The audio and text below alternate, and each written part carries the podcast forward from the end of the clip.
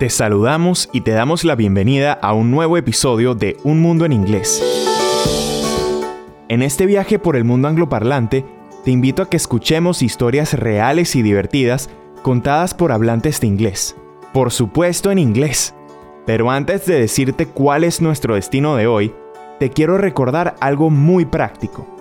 En babel.com slash podcasts podrás leer la transcripción de cada episodio que está sincronizada con la grabación y muchos más contenidos que te ayudarán en tu proceso de aprendizaje. Ahora sí te puedo decir que hoy nos vamos a la India.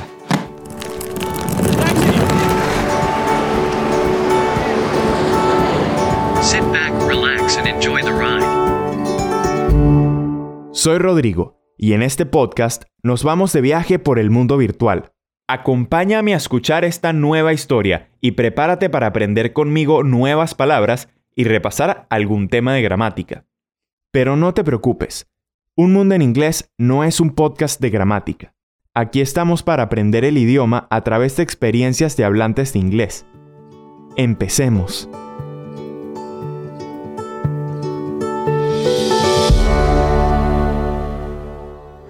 Hoy Tania nos va a hablar de un festival al que asistió siendo niña y que le dejó un recuerdo casi imborrable. Entenderás por qué en un par de minutos.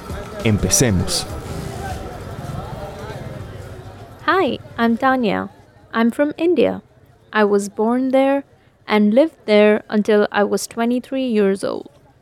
My father was in the military, so my family and I lived in a lot of different places in India. I lived in the north, the south, in big cities and small towns. I saw many different sides of this incredibly diverse country. The British ruled India for almost 200 years, and English was the only official language. In 1947, India won its independence and many regional languages became more important. Today, English is still an official language, but now there are more than 20 other official languages too. There's Hindi, Tamil, Kashmiri, Punjabi, and many more. Los británicos gobernaron la India durante 200 años. The British ruled India for almost 200 years. Y durante todo ese tiempo, el inglés fue el único idioma oficial. Pero hoy, y después de casi 70 años de independencia, el país cuenta con 20 lenguas oficiales más. ¡Qué riqueza! Aún así, tal y como nos explica Tania, la gente de diferentes regiones suele recurrir al inglés para entenderse.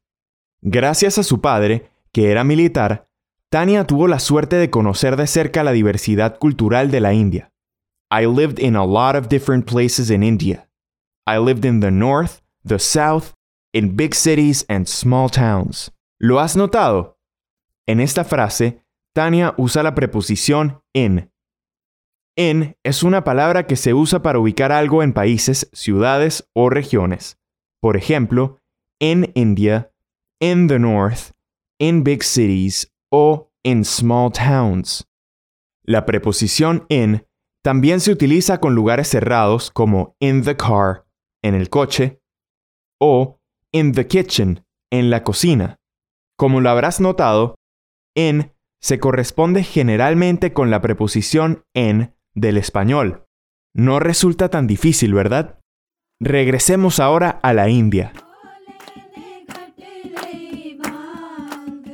There's also a lot of cultural diversity in India. For example, people follow many different religions.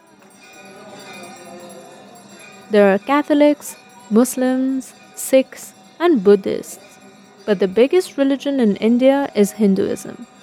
Today, I'm going to tell you about my favorite Indian holiday, the Hindu festival of Holi. Holi is a celebration of new life, the end of winter, and the beginning of springtime. It's a time for everyone to relax and have fun for a whole day. People eat, drink, and dance in their homes and on the street. Holi is also called the Festival of Colors. Why? Well, groups of children go around coloring other groups of young people. They use colored powder and colored water in water guns and water balloons to paint other people. It's a bit like a war, and at the end, everyone looks like a rainbow. It's really fun. ¡Qué fiesta tan maravillosa! A mí también me gustaría perseguir a mis amigos con pistolas de agua, water guns, y globos de agua, water balloons, llenos de pintura y dejarlos a todos como arcoíris, rainbows. Durante Holi, que es el nombre de esta fiesta hindú, se celebra la llegada de la primavera. Además de las divertidas batallas de colores, people eat, drink and dance. La gente come, bebe y baila in their homes and on the street. Tenemos aquí otra preposición de lugar muy frecuente. On se utiliza para indicar el contacto con una superficie. On the table, encima de la mesa. On my body, sobre mi cuerpo. U on the street, en la calle. ¿Lo has notado? En inglés, una calle se concibe como una superficie. Por eso se dice on the street. Pero ¿qué habrá pasado con Tania? ¿Se parecerá a una paleta de pintura? When I was 12 years old, I celebrated Holi in Bathinda. It's a city in Punjab in northern India. I woke up early and put on my oldest, dirtiest clothes. The paint isn't permanent, but it's best to be safe. I was so excited. Holi was always my favorite day. I went out on the street to find my friends, and we prepared our arsenal. When we were ready, we went to look for our first victims. There was another group of kids at the neighborhood community center. We saw them and attacked. We threw our balloons. They sprayed us with colored water. We laughed, screamed, and ran around like crazy. Finally, one of the other boys threw a whole bucket of purple water on me. There was paint on every part of my body. It was so much fun. We played the whole day, and then it was time to go home. I arrived at my house, and my mother looked at me and said, You are super purple. Go take a shower. So I did, and I was still purple. That's not normal, I said. So I showered again. Nope, still purple. I showered a third time, but no luck. Still freaking purple. What is this stuff? Why won't it wash off? Now I was worried. I ran to my mother. I can't wash it off. I look like an avatar. I'm gonna be purple forever. Tania estaba cubierta de pintura de la cabeza a los pies. Le habían vaciado un cubo de agua morada encima. A bucket of purple water. Pero eso no parecía preocuparle demasiado a nuestra protagonista. Ella se lo había pasado en grande. It was so much fun. Además, como acaba de decir Tania, the paint isn't permanent. La pintura que se usa durante Holi no es permanente. ¿Será que es cierto? I arrived at my house, and my mother said, You are super purple. Go take a shower. Vaya, después de ducharse, to shower tres veces, Tania seguía igual de morada. Por cierto, ¿te has dado cuenta? Tania utiliza aquí otra preposición de lugar. I arrived at my house. Llegué a mi casa. La preposición at se utiliza para señalar un punto exacto en el espacio, como cuando señalamos un lugar en concreto en el mapa de una ciudad. Así, por ejemplo, se dice at school en la escuela, at the cinema en el cine, at the office en la oficina o at the supermarket en el supermercado.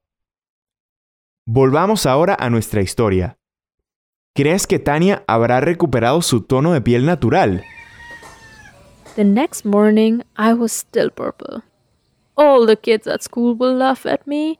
I can't go like this. It's too embarrassing, I told my mother, and she said I could stay at home for the day. I got in the bathtub and sat there for hours. I hoped the color would go away. It didn't. Then I remembered the boy who put the color on me. I told my mom, and we went to his house. His mom answered the door. Where is your son? My mother asked. She called her son, and he came outside very slowly. He stood in the doorway and looked really scared. Why aren't you at school? I asked him. Then he showed me his hands. They were purple too. I'm so sorry. There was a special price on some new permanent paint at the market. I didn't know how permanent it really was. Unfortunately, he didn't have any tips for washing it off. I stayed home from school that week. I was completely purple for about five days. Finally, the color went away, and I wasn't an avatar anymore. I will always remember that holy celebration.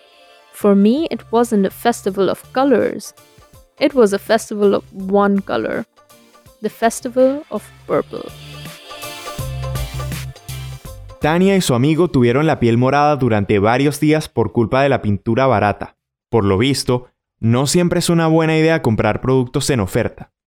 Pero por suerte, el tono morado acabó por desaparecer. Menos mal, pero mientras esperaban a recuperar su color normal, Tania y su amigo perdieron varios días de colegio. Esta es nuestra historia de hoy.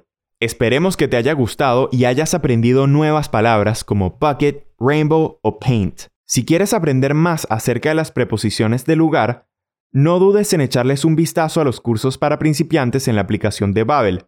Sé que es uno de los temas más difíciles, por eso te recomiendo mucha práctica para que domines las preposiciones lo más pronto posible. ¿Qué opinión tienes de nuestro episodio? No dudes en enviarnos tus comentarios por correo electrónico a podcasting.babel.com o directamente a través de tu aplicación de podcast. Gracias por habernos escuchado y desde ya te esperamos en la próxima escala de nuestro viaje.